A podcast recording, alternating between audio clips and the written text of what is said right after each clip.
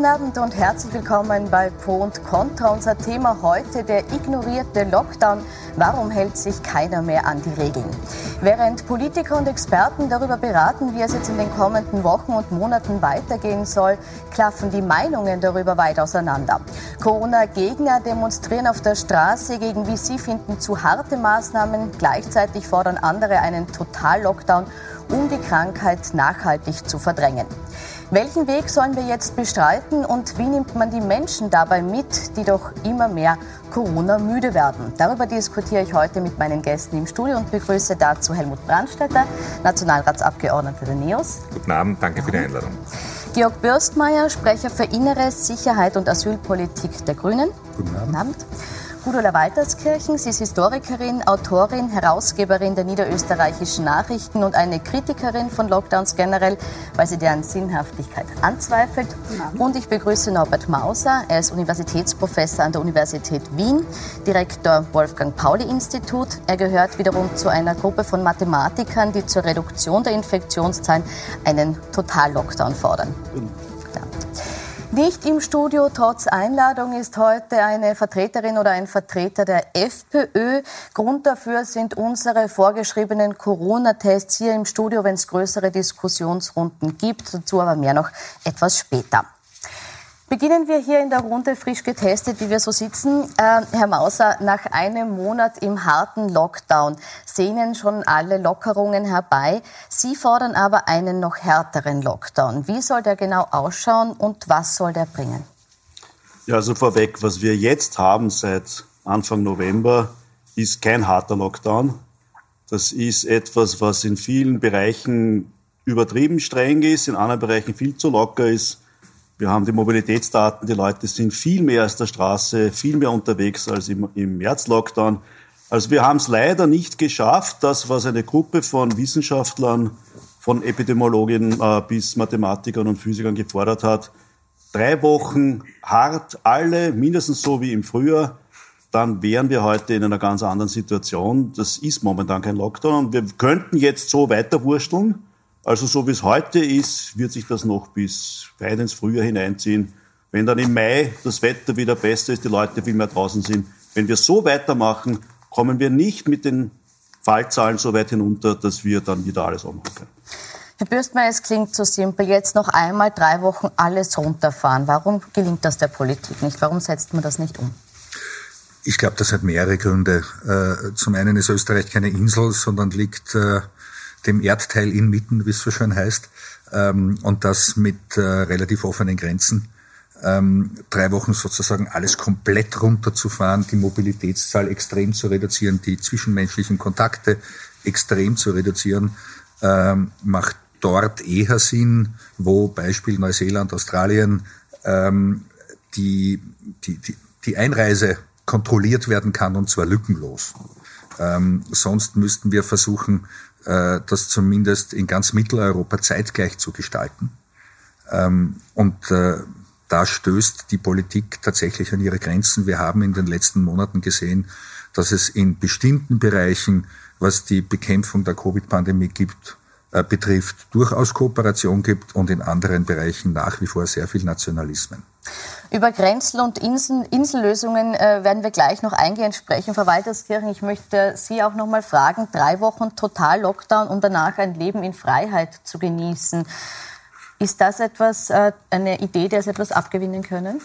Na gut, wir haben im Unterschied zum Frühjahr eine völlig andere Situation. Äh man, wir haben eine Wirtschaftskrise, die ist enorm. Mittlerweile haben wir fast eine Million Menschen arbeitslos oder in Kurzarbeit. Äh, also das heißt, die, die Dramatik äh, hat sich ja ungleich auf diesen Bereich, in diesem Bereich verschärft. Und ich glaube, das Hauptproblem ist, äh, dass man immer wieder Szenarien entwirft, die aber da nicht eingehalten werden. Also ich erinnere mich noch an die Worte, äh, ich nenne jetzt keine Namen, ja, es wird keinen zweiten Lockdown geben und jetzt, jetzt wird es aber wirklich schlimm und dann haben wir es geschafft. Also es ist ein Mangel an Glaubwürdigkeit und ich glaube, das ist das Hauptproblem. In der Theorie klingen diese Dinge natürlich alle verlockend, ja, einmal durchatmen und dann sind wir durch. Aber es ist halt die Glaubwürdigkeit verloren gegangen und ich kann das sehr gut nachvollziehen. Ja, auch ich glaube es nicht mehr. Das ist dann, und das ist auch ein bisschen unrealistisch, ehrlich gesagt, weil, wie Sie richtig sagen, wir sind nicht auf einer Insel. Man kann äh, diese, dieses Virus ja nicht auf den Mond schießen.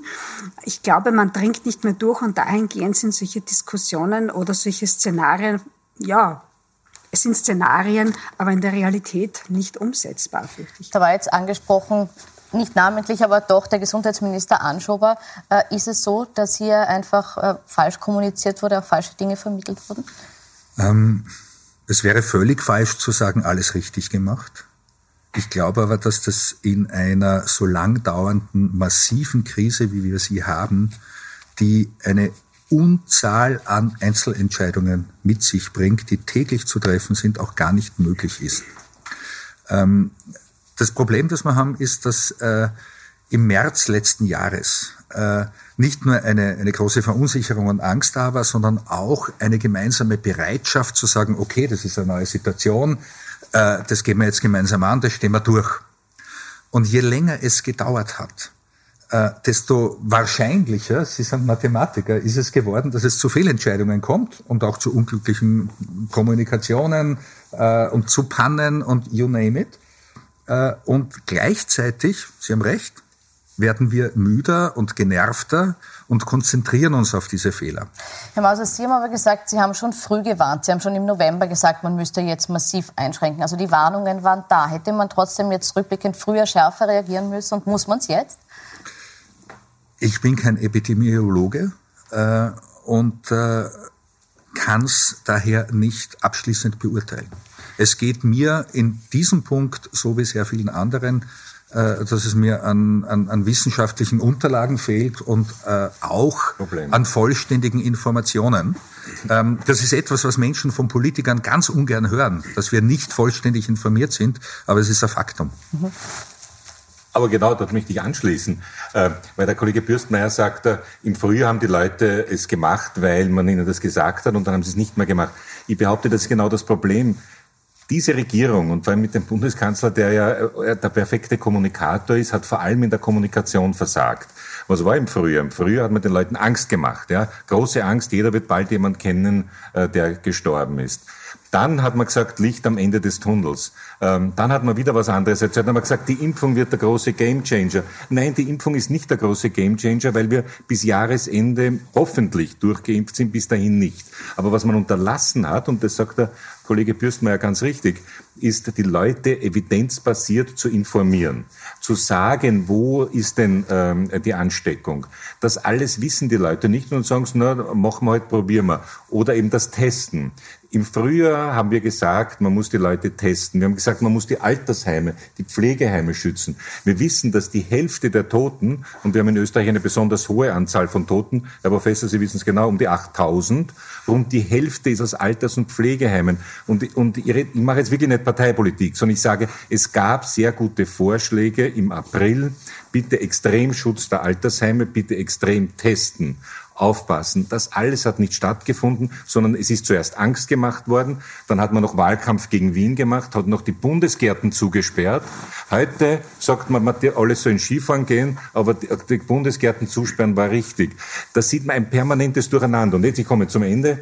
Ich habe im November schon gehört, dass nur mehr 20 Prozent der Bevölkerung in Österreich überhaupt zuhört, wenn die Regierung eine ihrer 500 Pressekonferenzen macht. Nur mehr 20 Prozent hören zu und von denen, die zuhört, hält sich nur ein geringer Prozentsatz daran. Deswegen glaube ich, dass auch jetzt Maßnahmen überhaupt nicht helfen. Die Leute würden es einfach nicht mehr akzeptieren. Darf ich da einhaken? Also wenn Sie sagen Maßnahmen, ich glaube, das ist auch eines der Hauptprobleme. Wir haben jetzt, ich weiß nicht, den Überblick längst verloren, aber über 600 äh, Verordnungen, Novellierungen.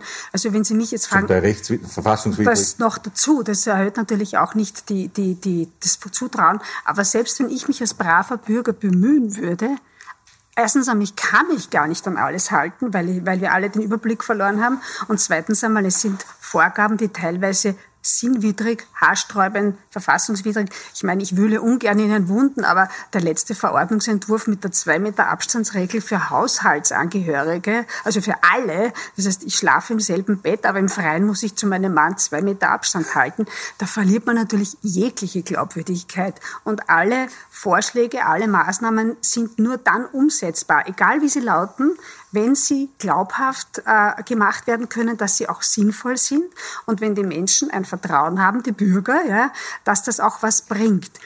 Ich meine, Sie sind natürlich keine Hellseher. Kein Politiker hat das Virus hergezaubert. Keiner wird es wegzaubern können. Das, das ist auch ein Unsinn, wenn man quasi hier der Politik eine Schuld gibt. Sondern mir persönlich würde es schon reichen, wenn man vernünftiges Krisenmanagement macht. Und das ist das Hauptproblem. Also von Management muss Ihnen leider sagen, sehe ich gar nichts Wirkliches. Also in der Privatwirtschaft äh, wären alle Beteiligten schon längst hinausgeflogen. Bitte, Herr Maser. Ja, ich möchte das schon ein bisschen einschränken. Sie sagen zu Recht, es sind in der Politik jeden Tag zig Entscheidungen zu treffen. Ein gewisser Teil davon ist unvermeidlicherweise Management, 20 Prozent oder was ist falsch. Aber leider sind die Vorwürfe, die an die nicht nur an die Bundesregierung, auch an die Behörden und an die Politik, der Landespolitik zu richten ist, viel gravierender. Es wurde einfach verschlafen, es wurde alles versemmelt, was wir im Frühjahr aufgebaut haben, über den Sommer. Der Fehler ist nicht passiert im November, der Fehler ist passiert im September, Oktober, wo die Zahlen vollkommen klar waren. Das sage ich jetzt als Wissenschaftler. Es war der Erich Neuwirth, der pensionierte Statistiker, hat die besten Zahlen geliefert. Wir waren im exponentiellen Anstieg. Entschuldigung, wir haben doch schon vor dem Sommer gesagt, es wird die zweite Welle geben. Ja? Alle Expertinnen und Experten, mit denen ich gesprochen habe, haben mir gesagt, sie werden sehen, im Herbst kommt die zweite Logisch. Welle. Und gleichzeitig hat die Regierung gesagt, Licht am Ende des Tunnels. Das genau. war ein Widerspruch. Man hätte nur die spanische Grippe anschauen brauchen, ja. um eine Idee zu haben. Im Sommer schlampig sein, mhm. heißt im Herbst eine viel höhere Welle. Mhm. Exakt, was wir jetzt haben, war vorhersagbar. Da waren jetzt viele Vorwürfe im Raum, Herr Bürstner, als Vertreter der Regierungsparteien. Äh, hat man hier wirklich einen ganz entscheidenden Fehler gemacht, weil man es im Herbst übersehen hat. Und wie kriegt man jetzt die Menschen wieder ins Boot, wenn dieses Vertrauen mal abhanden gekommen also, ist? Wenn Sie mich nach meinem Gefühl fragen, dann war es wahrscheinlich nicht nur ein Fehler, sondern es waren mehrere, um nicht zu sagen etliche. Ähm, ich habe Ihnen jetzt ein bisschen zugehört. Äh, die, die Diskussion, die hier geführt wird, auf der einen Seite die falschen Maßnahmen, übertriebene Maßnahmen auf der anderen Seite, äh, zu spät, nicht darauf gehört, äh, auf der dritten Seite der Vertrauensverlust. Das sind Diskussionen, die erleben wir so in der Bundesrepublik Deutschland. Und wenn Sie ein bisschen mitlesen, mhm. in Frankreich, in Spanien, ja. in Italien, äh, also quer durch alle europäischen Länder. Was heißt das? Dass alle die Fehler gemacht ähm, haben, heißt aber nicht, dass erstens, keine Fehler gemacht na, erstens, wurden. Ne? Äh, dass, dass es nicht an bestimmten Parteien oder Personen liegen kann, äh, weil die regieren nicht in ganz Europa gleichzeitig. Ja, das sind ja verschiedene Parteien in verschiedenen Konstellationen, in verschiedenen Systemen und all diesen äh, Regierungen und Institutionen passieren in dieser Krise Fehler. Ähm, das, Fehler in, na, das Fehler in der Politik passieren ist an sich was ganz Normales. Ja. Nur in einer Pandemie wirken sie sich so schnell aus. Wenn ich in einem anderen Bereich, Wirtschaftsentwicklung, ja, jetzt einen Fehler begehe, dann sehe ich die Folgen dieses Fehlers vielleicht in fünf oder zehn Jahren. Wenn ich das im, im Bereich der Pandemiebekämpfung mache, dann sehe ich sie in fünf oder zehn Wochen. Und das ist sozusagen das Feld äh, auf, auf unsere Rezeption der Politik zurück, und zwar nicht nur in Österreich, sondern tatsächlich europaweit. Ein, ein kleinen Einwand nur. Ähm, äh, Grüne und ÖVP sind sich an vielen uneinig, aber auch im Stil. Weil das, was der Kollege Bürstmeier jetzt sagt, ja, wir haben Fehler gemacht, habe ich etwa von der ÖVP noch nicht gehört. Weil auch ich sage, selbst egal wer regiert hätte, macht natürlich Fehler, keine Frage. Die Grünen geben das zu. Punkt eins. Punkt zwei, der Vergleich mit den anderen Ländern. Den Vergleich kann ich schon sagen. Der Vergleich ist, dass die nicht dauernd irgendwas erzählt haben und die Leute am Ende gar nichts mehr glauben. Wenn die Frau Merkel alle paar Wochen hingeht, dann hört man ihr noch zu. Und zweitens... Das sehen die Deutschen und zweitens, anders. Und das zweitens, sehen die deutschen Kritiker Ich habe weder Frau die Frau Merkel, noch den Herrn Macron noch sonst jemanden von den europäischen Regierungschefs gesehen, wie er zuschaut, wie jemand geimpft wird und dann für zwei Wochen verschwindet. Weil in diesen zwei Wochen, nämlich äh, Zuschauen bei einer Impfung soll sein, ist ein super Foto. Und dann sagen, und jetzt machen wir zwei Wochen nichts und dann impfen wir wieder. Ja, die Show ist vorbei und die Arbeit überlassen wir den anderen. Das ist dieser Widerspruch und das haben die Leute inzwischen gemerkt. Frau Waltersgern, bitte. Also ich, ich, ich stimme natürlich teilweise zu, weil es ist natürlich kein österreichisches Phänomen, aber wir sind halt hier in diesem Lande und wir haben ja auch hier die Maßnahmen, die wir äh, erdulden müssen oder, oder mitmachen oder auch nicht. Aber ich glaube, so einfach ist es nicht, weil es gibt schon eine Ressortverantwortung und ich kann nicht sagen, ich bin in, in Österreich Minister und habe eine Verantwortung und dann sage ich, äh, es machen eh alle falsch. Ich gebe Ihnen ein kleines Beispiel. Also das hat mich wirklich, muss ich sagen, äh, tief erschüttert und mir erschüttert nicht mehr so leicht was in der Politik als Beobachterin. Äh, es war ja äh, im, Dezember, beziehungsweise auch schon Ende November, die große Diskussion, huch, das gefährliche Virus Mutation in Großbritannien. Ja? Äh, keiner hat gewusst, der eine sagt, es ist gefährlich, der andere sagt, es mutiert doch nicht. Wir kennen sie heute immer noch nicht hundertprozentig aus. Aber dann hat man sich durchgerungen, Grenzschließung. So, dann gesagt, es gibt Landeverbote und keiner darf mehr aus Großbritannien nach Österreich einreisen. Hat man dann noch die äh, Grenzschließungen zwei, drei Tage nach hinten verschoben. Wahrscheinlich haben einige interveniert, weil sie noch schnell nach Hause wollten vor Weihnachten. Und dann sind so die letzten Flieger in Schwächert gelandet. Und ich weiß das von unabhängig voneinander von mehreren Augenzeugen. Die Flieger waren knallvoll. Also von wegen Operationssaal, äh, Luftgüter, da kann man nur lächeln, ja. Und das Beste kommt, dass die Leute, die im Flugzeug saßen, dann in Schwächert ankamen und wurden empfangen, wo sie ja aus dem ganz gefährlichen Virustümpel gerade kommen direkt, von zwei Grundwehrdienern. Die haben dann ihren Ausweis kontrolliert, in einen Formular in die Hand gedrückt und ihnen gesagt, sie sollen sich bitte in die Quarantäne begeben. Und ich weiß es aus zwei Fällen ganz, ganz genau. Die sind dann nach Hause gefahren, wollten sich vorher noch am Flughafen testen lassen, weil ihnen gedacht, das ist ein bisschen überraschend, dass jetzt hier uns niemand testet.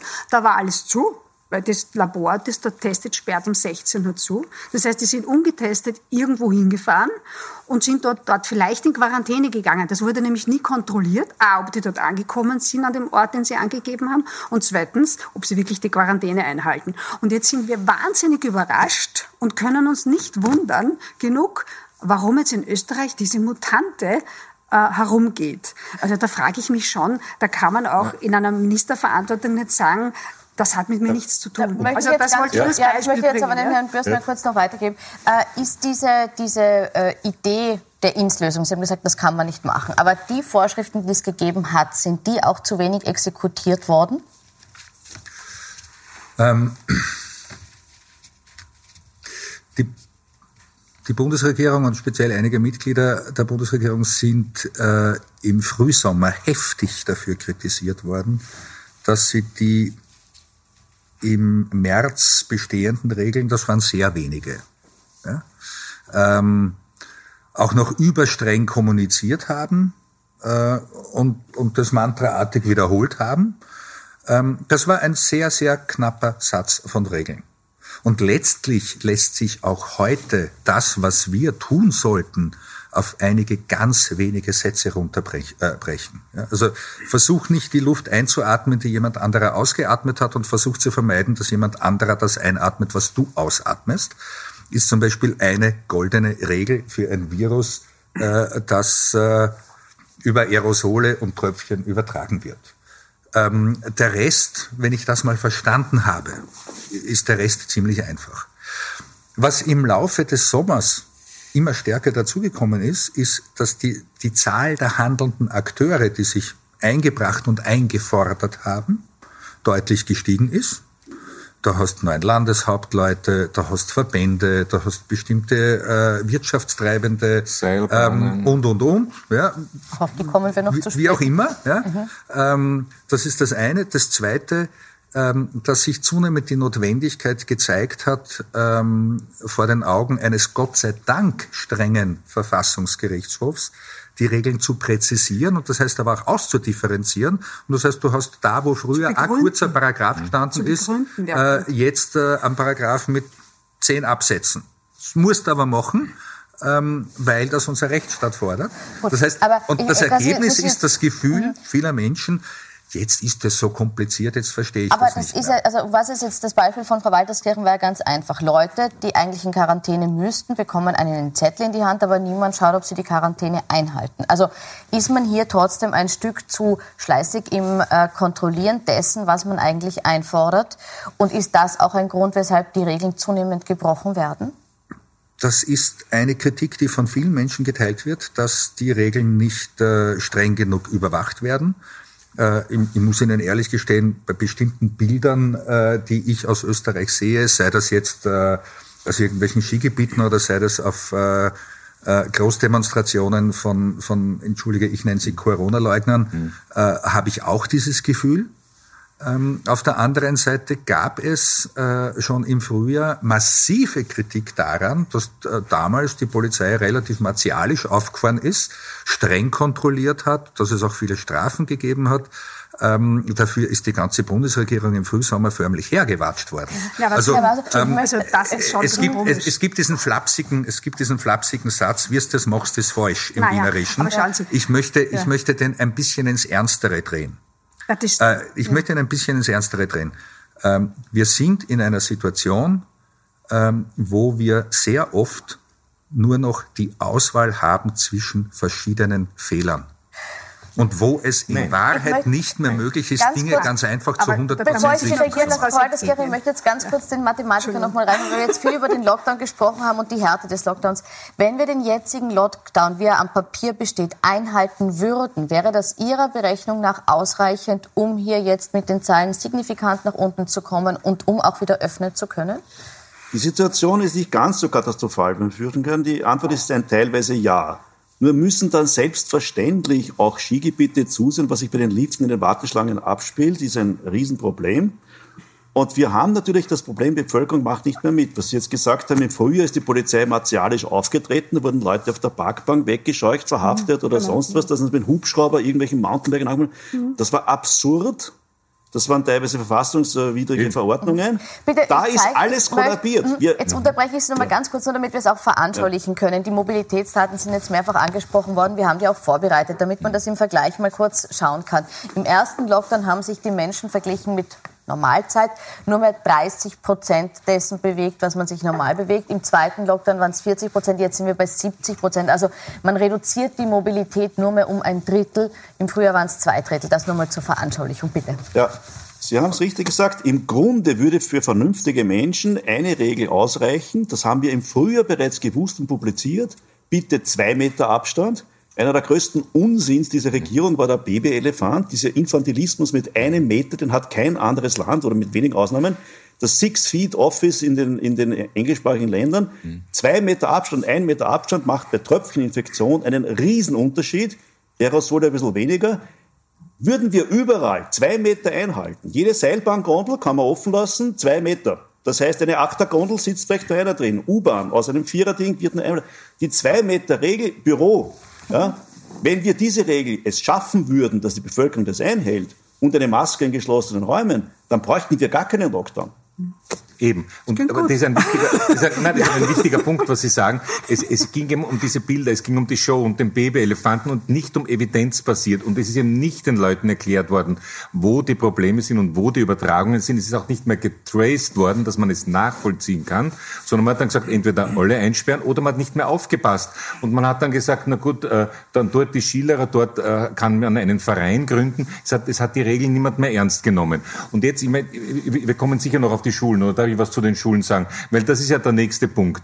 Äh, wir haben auch im Frühjahr schon gesagt, man muss natürlich kontrollieren und man muss testen etc. Ist, ist nicht, äh, äh, hat nicht stattgefunden. Bis jetzt etwa bei den berufsbildenden, manchen berufsbildenden Schulen ist es, sind die Tests noch immer nicht angekommen. Aber nächster Punkt, würde man das machen, was Sie sagen, nämlich den Abstand halten und dann halt nur teilweise unterrichten und würde man das alles machen, dann wüssten wir, es ist keine Ansteckung. Was passiert aber?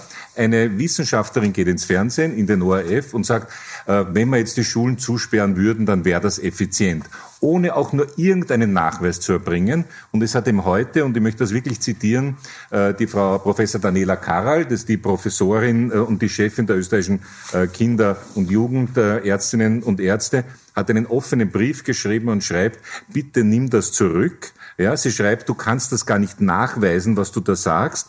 Und die äh, Psychiater, haben wir heute auch gehört, sagen, inzwischen gibt es eine andere Form von Triage. Nämlich in Wien auf der Kinderpsychiatrie sind Ärztinnen und Ärzte, Professoren, die sagen, äh, liebe Frau, ich kann Ihr Kind leider nicht nehmen, äh, weil wir haben keinen Platz mehr. Das heißt, das, was da sich abgespielt hat, vor allem in den letzten Wochen, dass Menschen nicht verstehen, warum sie das machen sollen ähm, und dann äh, die Kinder nicht mehr in die Schule gehen dürfen, dürfen und in einem Zustand sind, der zum Gott erbarmen ist. Ja, aber Herr Brandstadt, ich, möchte an der Stelle, ich möchte an der Stelle jetzt Sie bremsen, weil wir die Schulen tatsächlich raushalten, nicht weil sie unwichtig sind, sondern weil sie eine Dimension einnehmen, glaube ich, in der Diskussion, dass sie eine eigene Sendung verdienen und jetzt nicht ja, der, die armen Kinder. Äh, abgekanzelt werden soll am Rand. Ich glaube, es sind alle bei Ihnen, wenn wir hm. sagen, die Kinder müssen wir uns genau anschauen, weil äh, da geht vieles nicht, äh, nicht in die Richtung, in die man sich wünscht als Elternteil.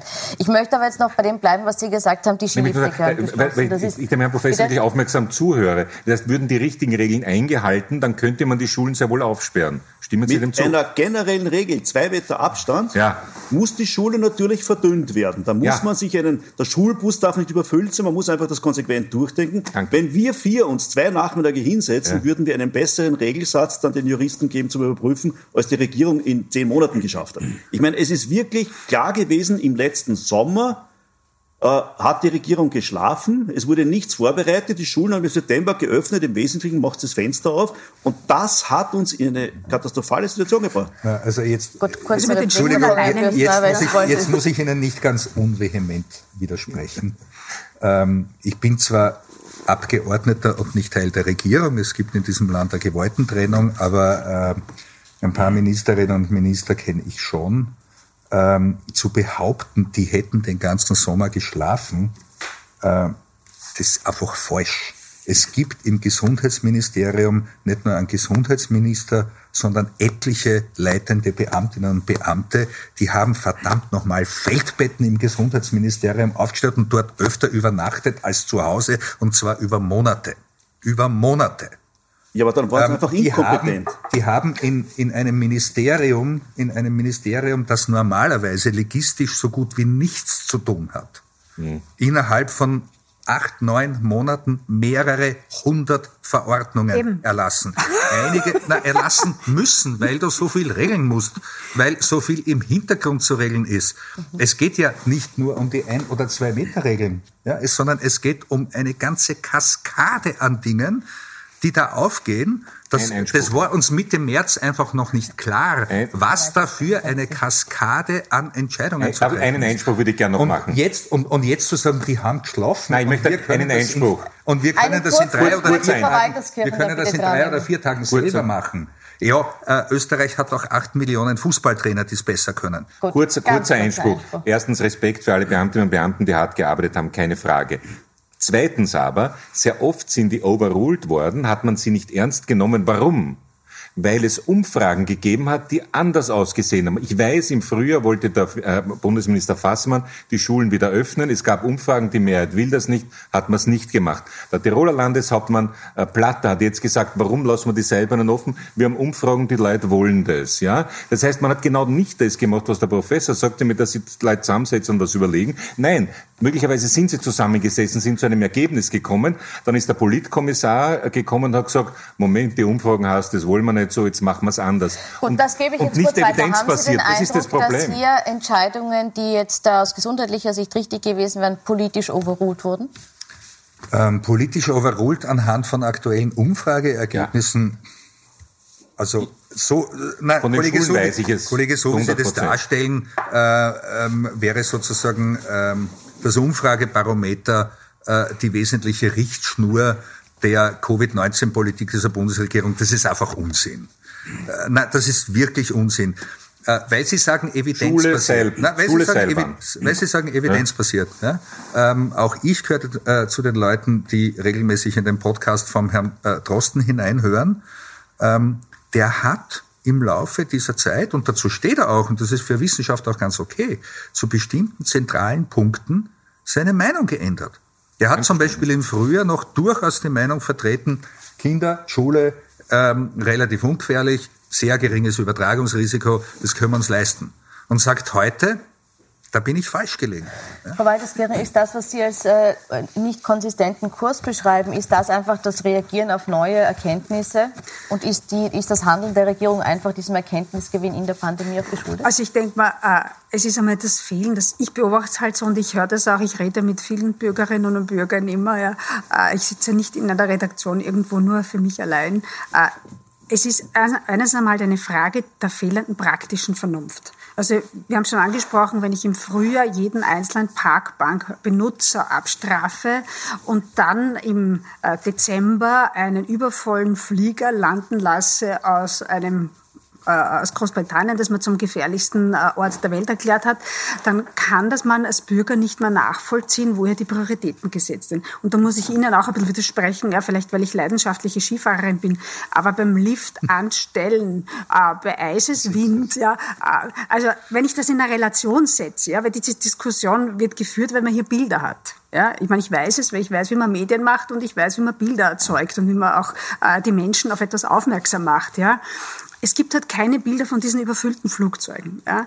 Und äh, weil Sie auch die Bewegungsdaten ansprechen, wir haben auf der einen Seite haben wir die Kinder und Jugendlichen vor allem seit Oktober daheim mehr oder weniger eingesperrt. Mhm. Also mir hat heute ein Vater angerufen und gesagt, bitte erwähnen Sie das, meine Tochter hat Suizidgedanken mhm. mittlerweile, ja. war immer ein fröhliches Mädel, mhm. weil die seit Oktober ihre Freundinnen nicht mehr gesehen hat. Mhm. Die ist zu brav, sage ich jetzt einmal. Ja? Und auf der anderen Seite fliegen Leute mitten im Lockdown nach Südafrika zu ihrem Zweitwohnsitz. Mhm. Und das sind und keine ist die Bundesregierung schuld. Nein, das Ganz meine ich bestimmt. nicht. Nein, die Landespolitik, Nein. das ist das föderale System. Entschuldige. Nur, das ist für den Bürger nicht mehr nachvollziehbar, warum die jetzt äh, die Jugendlichen schuld dran sind, dass sie das Virus verbreitet. Das erklärt man ihnen ja ununterbrochen. Und auf der anderen Seite redet niemand drüber, dass du zu deinem Zweitwohnsitz auch nach Südafrika fliegen durftest, ja, bis vor kurzem darfst. Also diese, diese Dinge passen nicht zusammen. Und dann darf man sich nicht wundern, A, wenn wir dann plötzlich die südafrikanische Virus in den Alpen haben und B, warum die Leute dann nicht mehr mitgehen und die alles in Frage stellen, zu Recht. Ich verstehe das. Darf ich den Kollegen Bürstner in Schutz nehmen? Ich möchte, ich möchte den Kollegen Bürstner in Schutz nehmen und was für die Bundesregierung sagen.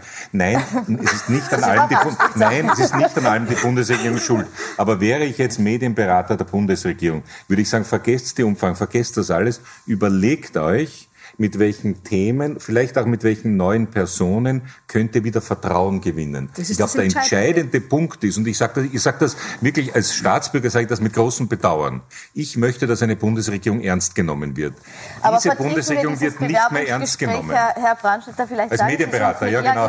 Äh, mit welchen Personen würde das denn jetzt gelingen? Nein, also ich glaube, ich glaube, das ist eine, eines der Themen. Man kann nicht äh, jeden Tag mit neuen Wissenschaftlerinnen und Wissenschaftlern kommen. Und man kann auch nicht sagen, wie der Herr Kurz, so sagen, äh, sieben Wissenschaftler, zehn Meinungen. Man muss das sagen, was der Kollege Bürstmeier sagt, dass selbstverständlich Wissenschaft heißt auch, dass die Erkenntnisse sich verändern können. Aber der angesprochene Professor Neubert und andere haben mir nachgewiesen, dass sie immer wieder sehr die richtigen Zahlen gebracht haben. Also noch einmal, ich möchte eine Regierung haben, die das Vertrauen der Menschen wieder hat, weil es nicht anders geht, als dass die Menschen sich an das halten, was vorgeschrieben ist. Man glaubt denen nichts mehr. Und das ist jetzt unser aller Problem. Und dort müssen wir ansetzen. Bitte, Herr. Ja, aber da möchte ich schon jetzt eins sagen, als Wissenschaftler. Die Regierung hat sich die Experten selbst zusammengewürfelt, zum Teil aufgrund von Kriterien, die absurd sind. Es gibt das sogenannte genau. Covid-Prognose-Konsortium vom Herrn Minister Anschober. Die Leute haben komplett versagt, die Prognosen waren einfach falsch. Die Leute wurden im September gewarnt. Der Erich Neuwirth und ich haben sie, dann, haben sie dann auch gesagt, auch versucht zu informieren. Wir sind im exponentiellen Anstieg, bitte Maßnahmen, gar nicht Lockdown. Anfang Oktober und wir wären heute in einer viel, viel Situation. Aber nein, die Experten, die halt mediengerecht ausgesucht worden sind. Nein, Herr Professor, noch schlimmer. Man hat manchen von denen, und ich weiß es, gesagt, was sie zu sagen haben. Dieses perverse System, ich kann es nicht anders nennen, dieses perverse System der Message Control, dass eine Regierung glaubt, bestimmen zu dürfen, was die Journalistinnen und Journalisten schreiben, ist schlimm genug in Friedenszeiten, in normalen Zeiten. Aber in Pandemiezeiten ist es lebensgefährlich. Es ist lebensgefährlich. Und das ist das, was passiert ist. Und das muss ich endlich endlich aufhören. Es müssen Wissenschaftler sagen dürfen, was sie sagen wollen. Müssen, und man kann sie ihnen nicht vorher sagen, bitte sagt es so. Ja, aber das müssen Wissenschaftler sein, die vollkommen uneigennützig, so uneitel und ohne Eigeninteressen auch sich trauen. Also wenn ich in dem Covid-Prognosekonsortium im September gewesen wäre, ich wäre an die Medien gegangen, Leute, uns droht genau das, was die spanische Grippe ist. Naja, da hätten mich keiner, hätten mich rausschmeißen können aus, aus den Gremien. Aber das ist nicht passiert. Es war eigentlich den den Spezialisten klar, wir laufen in eine hohe zweite Welle. Wir haben mehrere tausend Tote, die vermeidbar waren. Das war klar zu dem Zeitpunkt. Also ich möchte als Historiker einen, einen Einwurf machen. Die spanische Grippe ja, ist es nicht. Ja, müssen wir ein bisschen aufpassen, weil ich kriege auch immer wieder sehr viel Leserfeedback, die genau damit kommen. Ja, also das ist nicht vergleichbar. Da bitte ich wirklich vorsichtig zu sein. Sie wissen es, aber die Leute glauben es wirklich jetzt sterben. Es ist vergleichbar, wenn man im Sommer, ich will nicht sagen schläft, Nein. im Sommer falsche Maßnahmen, dann kommt die zweite Welle im Herbst ja, höher. Das war ja, vorhersehbar. Die zweite Welle war klar. Aber die Sterberate war dann Sie, doch da ja andere also, Da muss man ein bisschen aufpassen, weil es gibt ja schon so viel Angst. Kurze Pause. Darf ich Sie bitten, äh, vertrösten auf nach der Pause? Wir reden dann äh, hier nochmal weiter mit einer Replik von Herrn Bürstmeier und beschäftigen uns auch noch damit, wie wir jetzt aus diesem Lockdown kommen, welchen Weg es zurück in die Normalität gibt. Bis gleich.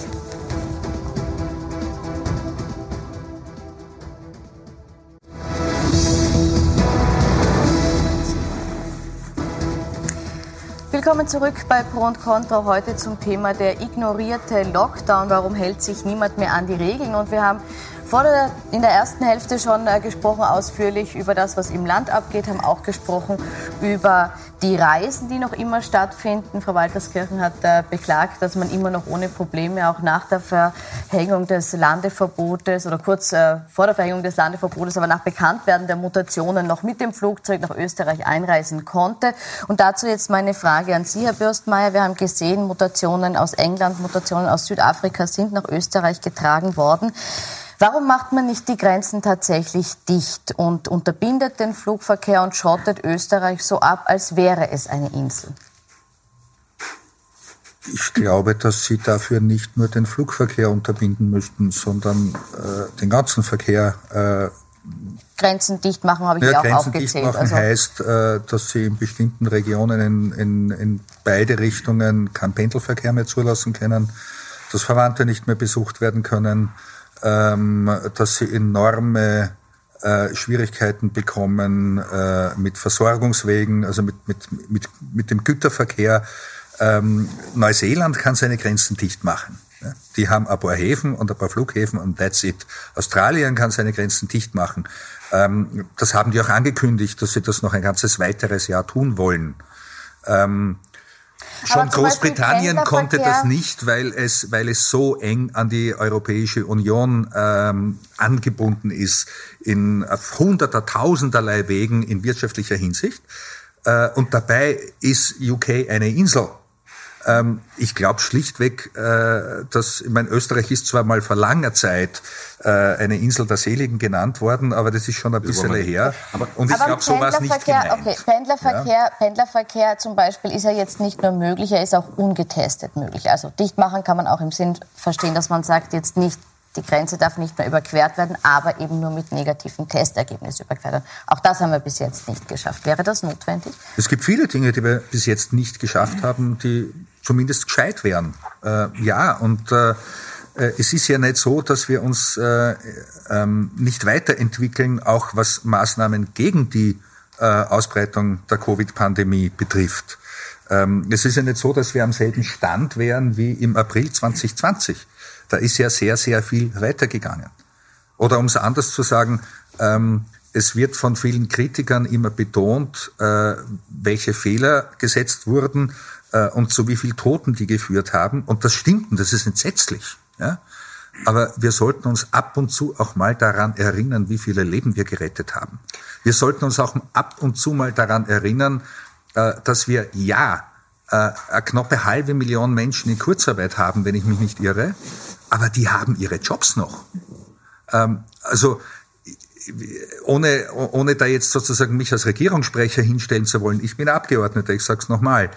Aber ich glaube, es ist in dieser Pandemie wichtig, dass wir uns auch vor Augen halten, welche Erfolge wir gemeinsam zusammengebracht haben. Herr Mauser. Also ich, ich muss Ihnen da wirklich widersprechen. Ich sehe die Erfolge nicht. Wir hatten eine erste Welle mit circa 600 Toten. Das war vorhersehbar, das habe ich am Ende März bereits ausrechnen können, wenn wir vergleichen mit China, mit dem Lockdown in Wuhan. Wir werden nicht über 1000 Tote auf keinen Fall gehen, es wird funktionieren, das war alles vorhersehbar.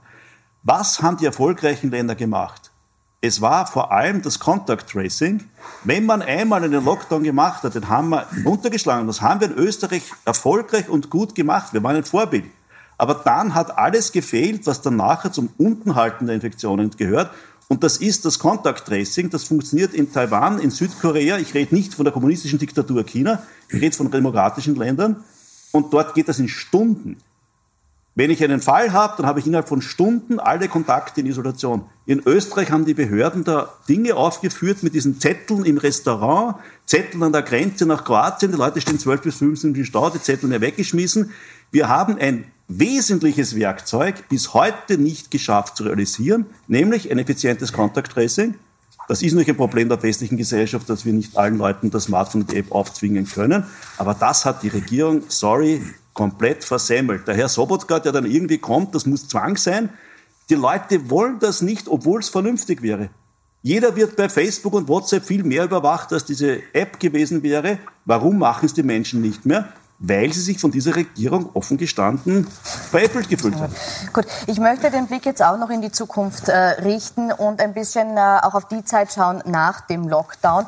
Geplant ist jetzt, äh, dass bei 700 bis 800 Neuinfektionen pro Tag ungefähr wieder Lockerungen stattfinden können. Und wenn diese Lockerungen dann möglich sind, soll es ein Reintesten geben. Ein Reintesten, das wieder einiges möglich macht. Mit einem negativen Corona-Test soll man dann zum Beispiel wieder ins Restaurant oder auch ins Theater gehen können. Oder zu Pro und Contra. Oder zu Pro und Contra, gutes Stichwort, nämlich äh, diese Eingangstests wurden ja von allen begrüßt, außer von der FPÖ. Die hat das kritisch betrachtet und auch so kritisch äh, quasi umgesetzt. Ähm, bei uns werden die Gäste getestet im Studio, bevor wir so große Diskussionsrunden machen. Die FPÖ hat äh, diesen Test nicht machen wollen und die Teilnahme verweigert und das auch kommuniziert. Wir zeigen kurz, was äh, die Nationalratsabgeordnete Dagmar Bilakovic äh, getwittert hat. Sie sagt, Puls 4 hat mich zu einer weiteren Ausgabe von Pro und Contra eingeladen. Voraussetzung Corona-Test. Ich habe abgelehnt, weil ich gesund bin. Ich unterwerfe mich nicht dem Corona-Diktat eines Fernsehsenders. Frau Walterskirchen, ist diese Haltung für Sie nachvollziehbar? Nachvollziehbar? Ich denke wir sind in einem freien Land und jeder darf entscheiden, ob er zu einer Einladung geht oder ob er nicht geht. Also Aber ich, ich muss sagen, ich war dankbar. Ähm, bin gestern im Parlament getestet worden, bin dankbar, dass Sie mich äh, jetzt getestet haben. Aber da sind wir wieder beim nächsten Thema, bei der Frage des Vertrauens und bei der Frage der Kommunikation. Auch hier muss ich ja sagen, wir sind jetzt getestet worden. Das heißt, zu einem hohen Prozentsatz, der Professor wird den vielleicht genau sagen, zu einem sehr, sehr hohen Prozentsatz sind wir jetzt negativ. Das heißt aber nicht, dass wir in den nächsten Wochen negativ sind, weil wir können uns natürlich morgen, äh, heute Abend, äh, wenn wir verbotenerweise wohin gingen oder morgen etc. anstecken. Das heißt, auch hier muss ich das Bewusstsein dafür schaffen. Was heißt freitesten? Dass ich, ich kann nicht frei sein, ja, sondern ich weiß nur im Moment ist es so, ich muss weiter aufpassen, ich muss die Regeln einhalten und dann muss ich mich gegebenenfalls wieder testen lassen. Deswegen gibt es das endlich, ich muss jetzt noch einmal über die Schule reden, deswegen gibt es das endlich in der Schule. Hätte man alles früher machen können. Digitalisierung, ja, wir sind auch, was die Digitalisierung der Schulen gibt, ganz weit hinten. Ja? Und bei den Schulen tut es mir deswegen so weh, weil ich ja weiß, dass leider Bildung ohnehin vererbt wird in diesem Land. Und jetzt gibt es eben Familien, die ihren Kindern nicht helfen können. Es gibt die Einzelkinder, ja, die verzweifelt sind. Herr und da müssen wir jetzt endlich trotzdem, was machen. Dass ich jetzt die Schulen nicht vertiefen möchte, ich möchte ja. kurz bei dieser Frage des Testens bleiben, ja. weil das auch eine ist, die jetzt so ein bisschen die Menschen spaltet und die FPÖ, aber auch äh, viele Menschen, die hinter der Partei stehen, ja diese Sorge haben, äh, dass sie sich davor fürchten, dass getestet getestete Menschen künftig mehr dürfen als ungetestete. Ist das eine berechtigte Sorge? Ich würde das nicht als Sorge bezeichnen. Ähm, ich würde sogar fast sagen, in gewisser Hinsicht ist es absolut überlebensnotwendig für uns als Gesellschaft, weil sonst spielen wir diese Covid-Pandemie noch die nächsten fünf Jahre durch. Das geht nicht. Ja? Es wird üblich werden müssen, dass wir uns, bevor wir uns zusammenfinden, sei das zu Diskussionsrunden oder vielleicht auch wieder mal zu einem Konzert oder einem Kinoabend, ähm, dass wir uns entweder selbst testen, äh, jetzt kommen diese Dinger langsam auf den Markt. Sie haben noch ziemliche Apothekerpreise zugegeben. Auch dieser Preis wird äh, in den nächsten Wochen hoffentlich sinken. Und dass Menschen auf sich und auf andere aufpassen und einen Test machen, bevor sie unter Leute gehen. Mhm. Denn, wenn ich das richtig verstanden habe, ich bin kein Arzt, ähm, wenn ich einen, einen, einen negativen Antigentest habe, dann habe ich zumindest für die nächsten paar Stunden eine ziemlich hohe Wahrscheinlichkeit dafür, nicht, dass ich nicht infiziert bin, sondern dass ich niemanden anstecken kann.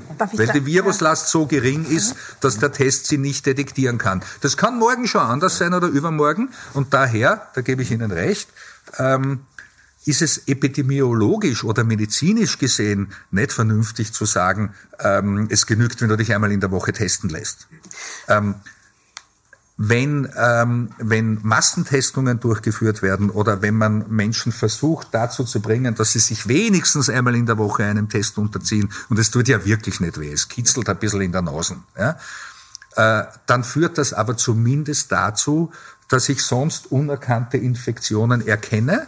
Und wenn es uns gelungen ist, die Zahlen entsprechend zu drücken, dann auch tatsächlich wieder tracen kann, also die, die, die Ketten durchbrechen Aber darf ich da nur ganz klar, weil Sie sagen, testen, ja, also das, das ist ein wunderbares Beispiel, äh, wo ich wirklich verstehe, dass die Menschen wo mit, nicht mitmachen, weil diese überfallsartig angesetzten Massentests Anfang Dezember, ich muss ehrlich gestehen, ich habe es auch nicht verstanden, warum man jetzt plötzlich spontan alle zu irgendeinem in eine Messehalle rennen soll. Einmal. Äh, Entschuldigen Sie, aber hat Sie jemand gezwungen? Nein, nein. Hat, es war ein Angebot. Hat Sie jemand nicht. gezwungen? Das meine ich wo, na, ich will wo ist das überfallsartig? Hinaus. Warum überfallsartig? Na, weil es von heute auf morgen war. Das, ja keiner. Das, das Sinn war nicht einsichtig, ja. Und dann vor Weihnachten Weihnachten, ja, das habe ich mir nämlich gleich gedacht, vor Weihnachten war der große Ansturm, da haben sich die Leute dann privat sogar teuer die Tests gekauft, weil logisch, weil wenn ich dann sage, ich möchte vielleicht doch meine Angehörigen, die älter sind, die sich fürchten, die gefährdet sind, sehen, na, dann mache ich halt vorher schnell einen Test. Das, ich meine, wenn man einen Kausalzusammenhang herstellen kann, und der ist zum Beispiel in dem Fall nicht besonders schwierig,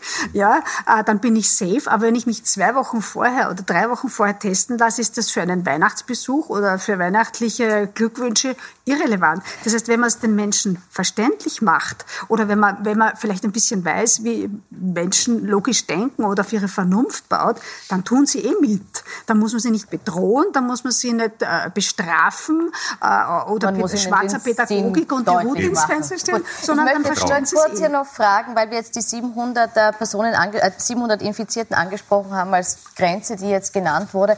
Laut Ihren Berechnungen, wann können wir die erreichen, wenn wir so weitermachen wie bisher? Ja, das schaut schlecht aus. Also ich habe gestern mit dem, äh, auf der Universität Salzburg jetzt den Professor Robert Elsässer, die haben da im ORF ein paar Tagen veröffentlicht, mit sehr guten Studien, mit Agent-Based Model, das ist seriös. Wenn nicht mindestens 40 Prozent der Bevölkerung geimpft sind, kommen wir mit einem Lockdown, wie es jetzt ist, niemals auf eine Inzidenz von 50. Also das Ziel, das jetzt gesteckt worden ist, ist mit diesem Lockdown, wenn so viele Stupflöcher offen sind, wenn so viele Cluster neu entstehen, nicht erreichbar. Wir können nur hoffen, dass es mit dem Impfen in den nächsten Monaten doch mehr wird, dass wir vor allem die Hochrisikogruppe, die die Spitalsbette überlastet, impfen. Also es gibt Hoffnung, aber dieser Lockdown, so wie er jetzt ist, killt die Wirtschaft, killt die Kinder. Mhm. Der Lockdown bringt uns sehr wenig. Und wir kommen nicht auf die Zahlen. Das ist wie bei den Wissenschaftlern eigentlich ein Konsens. Gut, das heißt für alle zusammenreißen. Ich möchte jetzt abschließend noch kurz auf ein anderes Thema zu sprechen kommen, weil es eben sehr präsent war in den Medien und auch ein Aufregerthema ist jetzt hier in dieser Runde. Herr Bürstmeier, kommen wir zu dem Thema. Gestern wurden in Wien und Niederösterreich Mütter und ihre schulpflichtigen Kinder von der Polizei abgeholt. Sie sitzen im Schubhaft und sollen noch am Donnerstag nach das Land verlassen müssen. Sie sind selbst jetzt Anwalt für Asyl- und Fremdenrecht und weil dieses Thema eben gerade so bewegt, möchte ich Sie dazu noch befragen, muss die Regierung in einer solchen Situation nicht ein humanitäres Bleiberecht gewähren? Ähm, der Regierung steht das nicht zu. Entschuldigen Sie, wenn ich Sie da in der Fragestellung korrigiere. Bitte, dafür sind wir ähm, da. Das ist Sache von Behörden und Gerichten, äh, das zu entscheiden. Äh, ich kenne die Akten äh, nicht. Ich, hab, äh, ich war mit äh, den Anwälten in Kontakt, äh, die sehr, sehr spät, nämlich jetzt ganz kurzfristig, äh, die Vertretung oder die Beratung übernommen haben. Und was ich von denen erfahren habe, ähm, läuft darauf hinaus, dass es mehrere, etliche Gerichtsentscheidungen gegeben hat. Ähm, in einer solchen Situation äh, kann nicht einmal der ressortzuständige Innenminister hergehen äh, und das alles overrulen und sein eigenes BFA anweisen, zu sagen, das ignorieren wir jetzt.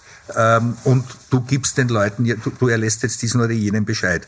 Das ist die eine Seite. Mhm. Die andere Seite ist, ähm, dass ich äh, nicht verstehen kann, warum Behörden und Gerichte aufgrund einer Rechtslage, die vor fünf und zehn Jahren geschaffen worden ist, in immer strengerer Auslegung Kinder für die Fehler ihrer Eltern büßen lassen. Und das passiert hier in Wahrheit. Das waren die Entscheidungen von Eltern, nach Österreich zu kommen, vor fünf, vor sechs, vor sieben Jahren. Da kann ein Kind genau nichts dafür. Und das wächst hier jahrelang auf Ja, und jetzt haben wir es mit Kindern zu tun, die in eine Heimat gebracht werden, deren Sprache sie nicht mal lesen können. Eben, die können und das so, macht narrisch. Sie können die Sprache, nicht, sie können nicht lesen, sie sind hier geboren äh, und äh, jetzt gebe ich recht, die, die Verfahren dauern oft zu lang. Jetzt könnte man lang diskutieren, sind das die bösen Anwälte, die das sind, sind das die äh, Behörden, die zu langsam sind, aber natürlich gibt es sowas wie ein humanitäres Bleiberecht. Und natürlich ist es auffällig, äh, dass gerade in Zeiten, wo die Regierung eben Schwierigkeiten hat, wenig Vertrauen hat, gerade wieder mit dem Ausländerthema, gerade wieder mit dem Ausländerthema punkten will und das, wenn die Grünen in der Regierung sind. Und gleichzeitig sehen wir, äh, wie, aber, weil wir, wir, wir haben davon, nein, ich möchte den Satz noch sagen. Ja, nein, aber ich möchte den Satz noch sagen. Wir, wir reden jetzt in, inzwischen davon und auf einmal sagen die, sagen die Menschen, aha, wirklich, äh, in, in Österreich sind Kinder Selbstmord gefährdet, weil sie jetzt so lange eingesperrt sind. Auf Lesbos sitzen auch hunderte Kinder, die auch Selbstmord gefährdet sind und wo wir das wissen. Und hier sagt man, um das kümmern wir uns überhaupt nicht. Und das würde unsere Gesetzeslage natürlich zulassen, weil es ja viele österreichische Familien gibt, die wollen, dass wir welche herholen, dass die endlich in Ruhe hier leben können und nicht mehr von den Ratten gebissen werden. Und in dem Fall ein humanitäres Bleiberecht gibt es und äh, das wäre natürlich jetzt eine Möglichkeit und ich erwarte das wirklich. Danke für die abschließenden Statements auch zu diesem Thema. Danke für die Diskussion, die wir da vorgeführt haben an alle vier. Ihnen wünsche ich noch einen schönen Abend auf Puls 4 und Puls 24.